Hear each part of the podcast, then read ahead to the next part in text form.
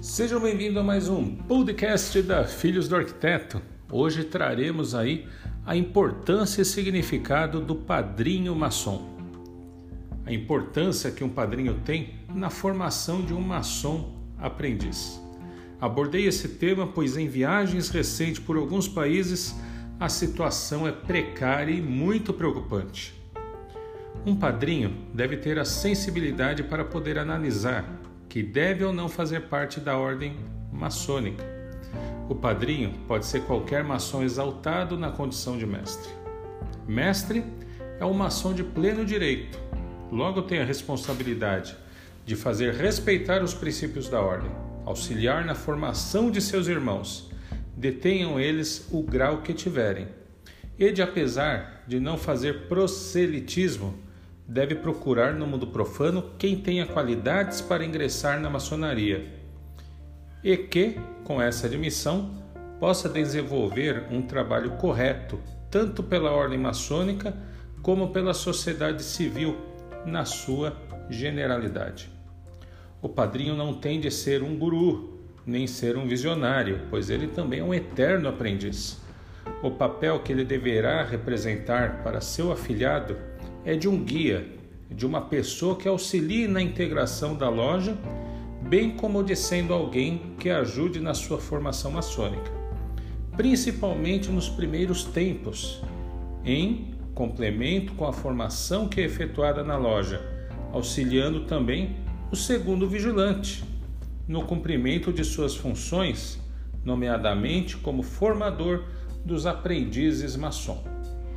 Compete ao padrinho, após identificar no mundo profano alguém com as capacidades intelectuais e morais que são necessárias para alguém ser reconhecido como maçom, abordar o mesmo da forma como achar que será melhor recebida pelo seu interlocutor. Na maioria das situações, a abordagem é feita pelo reverso. É alguém que é profano que se identifica com a maçonaria intercedem junto de um maçom para que seja conseguida a entrada nesta ordem. Independente da maneira de como é feita a proposição, cabe ao maçom que irá ser o padrinho efetuar algumas diligências, ou seja, conhecer os gostos e preferências de seu futuro afiliado, bem como os hábitos e rotinas que ele possa ter, isto é, tudo aquilo que é habitual num ser humano, deverá conhecê-lo profundamente. Numa fase posterior, se concluir que o profano detém as qualidades necessárias para entrar na ordem, deve abordar alguns temas de âmbito maçônico, retirando algumas das dúvidas que possam persistir na mente do seu futuro apadrinhado sobre o que é a ordem maçônica e qual é o seu papel no mundo. Mas, que isso? Na minha opinião, o futuro padrinho deve fazer acompanhar pelo profano em eventos maçônicos, em sessões brancas, onde este poderá ter um contato mais alargado e profundo com o que é a nossa ordem, ou seja, frequentar reuniões abertas, palestra onde a maçonaria seja o tema principal abordado. Neste caso, admito que começará aqui, para mim, a formação maçônica do futuro iniciado. Pois, se o mesmo, afinal, decidir que não se identifica com o que se encontra, com o que observe, com o que escuta, então o processo de candidatura não terá início e o profano aproveitará apenas para aumentar a sua cultura geral sobre o que a maçonaria concerne e ter uma opinião mais concreta sobre esta augusta ordem. No entanto, e caso o profano se identifique claramente com o que lhe é mostrado, deverá então ser iniciado o processo de candidatura à admissão em uma, em uma loja maçônica. E de preferência, que seja na loja que é integrada pelo seu padrinho. Isso é de extrema importância e por que é de extrema importância? Porque durante o desenrolar do processo de candidatura, os membros da loja confiarão no zelo que o padrinho se propõe a cumprir. Ao apadrinhar a candidatura em avaliação porque o conhecem, e também por este, por sua vez, respeitarão quem vier a ser escolhido para ser acolhido por aquela loja. E depois, porque o padrinho deverá acompanhar o seu afilhado na assistência das decisões da loja e que estes pertence para que este não sinta desapoiado e nem desintegrado do grupo de irmãos. Ou seja, acontece também ao contrário. Por vezes, quem chega a uma loja maçônica já é popular no mundo profano. Ou pudera ter relações profanas com algum dos membros da loja e, sua, e assim a sua integração é mais facilmente consumada. Mas, apesar de todo o fraternalismo que existe na maçonaria em geral, os primeiros tempos de vida de um maçom podem lhe parecer estranho, porque terá que se relacionar inclusive com gente que talvez no mundo profano preferiria evitar. É verdade, tal pode acontecer e ainda bem que tal assim acontece. Desta forma, é possível um entendimento que de outra maneira não seria possível acontecer, porque todos os irmãos ao globo, ao globo mundial são obrigados a confraternizar logo ao encontrar pontos de comunhão e de convergência. Também pelo fato de se terem de relacionar.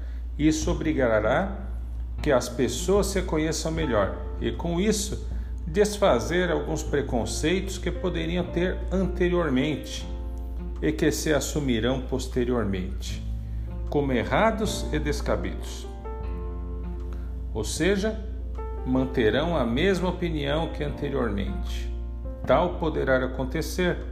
Somos humanos e, em relação a isso, pouco se pode fazer, a não ser tolerar e respeitar o próximo, tal como outra pessoa qualquer deve merecer. Os maçons são como todas as outras pessoas. Não somos perfeitos. A forma de como nós combatemos as paixões e evitamos os seus vícios é que nos difere dos restantes dos membros de nossa sociedade. E ter um padrinho que nos guie corretamente nessas situações, que lhes dão a mão para nos apoiar quando mais necessitamos, Disso e, acima de tudo, os critique quando deve fazer para os manter num bom caminho.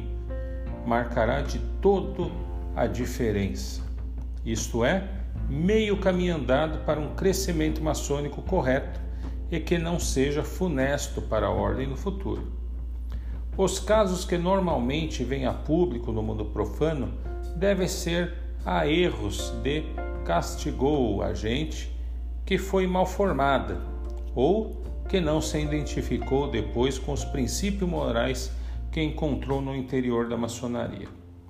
Por isto é que não basta um padrinho convidar ou apadrinhar alguém apenas por ser amigo, por ser seu colega ou por essa pessoa ter alguma influência ou notoriedade no mundo profano. Esse alguém terá mesmo de se identificar com a maçonaria e saber um pouco ao que vai, porque, caso contrário, criará uma perca de tempo ao próprio ser.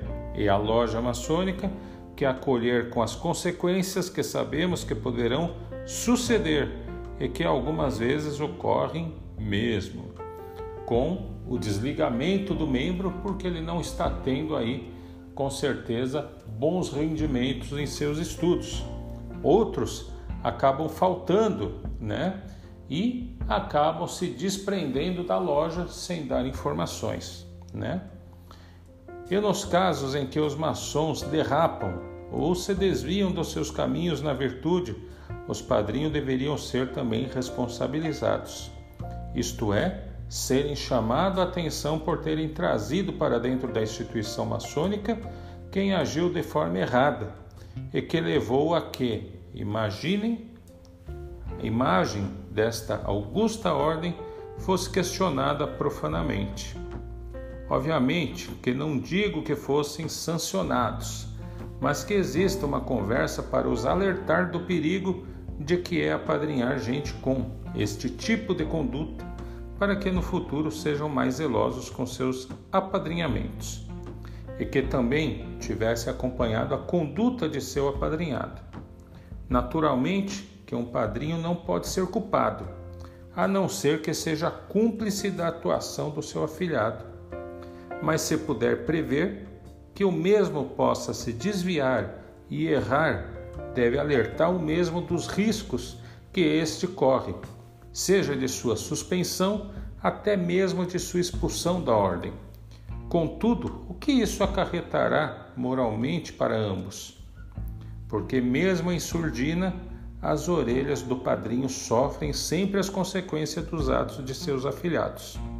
É habitual o ser humano criticar algo. Todos somos treinadores de bancada. Logo, criticar-se algo que não ocorreu bem é a consequência lógica de tal. Por isso, até mesmo quem entra na maçonaria deve refletir na sua conduta para que não ponha a imagem dos outros irmãos em questões. Porém, ainda no âmbito da instituição maçônica do seu afilhado, o padrinho deverá complementar a formação que será concedida pela loja ao seu apadrinhado. Porque, ao lhe demonstrar também que a maçonaria vive de símbolos, metáforas e alegoria, mas fundamentalmente da prática de rituais próprios. Também a ele, o padrinho, a instruir o seu afilhado, para refletir e pôr em prática os conhecimentos que já adquiriu até então, o que é sempre uma mais valia pessoal e que lhe permitirá vivenciar o que também ele aprendeu durante a sua formação até atingir o seu mestrado. Conhecer e ensinar outrem é o melhor que o ser humano poderá fazer pelo seu semelhante. Tanto que acredito que o conhecimento somente é a sabedoria quando é compartilhado com o nosso próximo. Mais tarde, quando seu afilhado já encontrar a condição de mestre, já não será tão essencial ter aquela especial atenção que considero como importante na caminhada de uma som, porque este já atingiu uma parte importante da sua formação maçônica e concluiu seu percurso até a maestria. Mas, no entanto, nunca o deverá abandonar, pois apesar de este ser um irmão, será sempre o seu afilhado.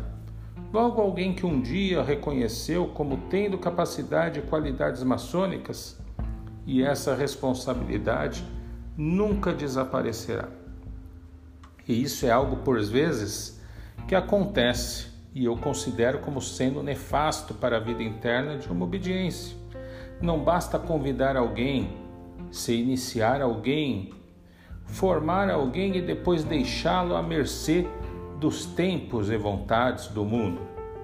Virar as costas a um irmão, mesmo que seja inconscientemente, nunca trará resultados frutuosos para ninguém e principalmente para a nossa ordem. E na nossa união que reside a nossa força, é como nosso apoio que conseguimos enfrentar o dia a dia. E se isso poderá parecer como demasiado simplista e inocente, não nos devemos esquecer que é o nosso espírito de corpo que se encontra a fonte da egrégora que é criada em loja e que é impulsionada da nossa fraternidade. Assim, alguém que queira apadrinhar a candidatura de algum profano terá que assumir que adquire uma responsabilidade tal que nunca será irrelevante e que nos seus ombros suportará o peso de uma ordem iniciática e de cicatriz e um cariz fraternal como é a maçonaria, e que terá como seus deveres principais reconhecer, informar, transmitir, formar, acompanhar quem ele considerar como sendo válido, um futuro membro de nossa ordem. Não será uma tarefa fácil, meus padrinhos. Está esta de apadrinhar alguém, mas este é um compromisso que nós maçons assumimos para com a nossa ordem e ao bem de todos os irmãos e de todas as nossas sociedade civil. Que possamos escolher a dedo os nossos afilhados e encaminharemos sempre para o caminho da perfeição, assim sendo, ombro a ombro com todos nós.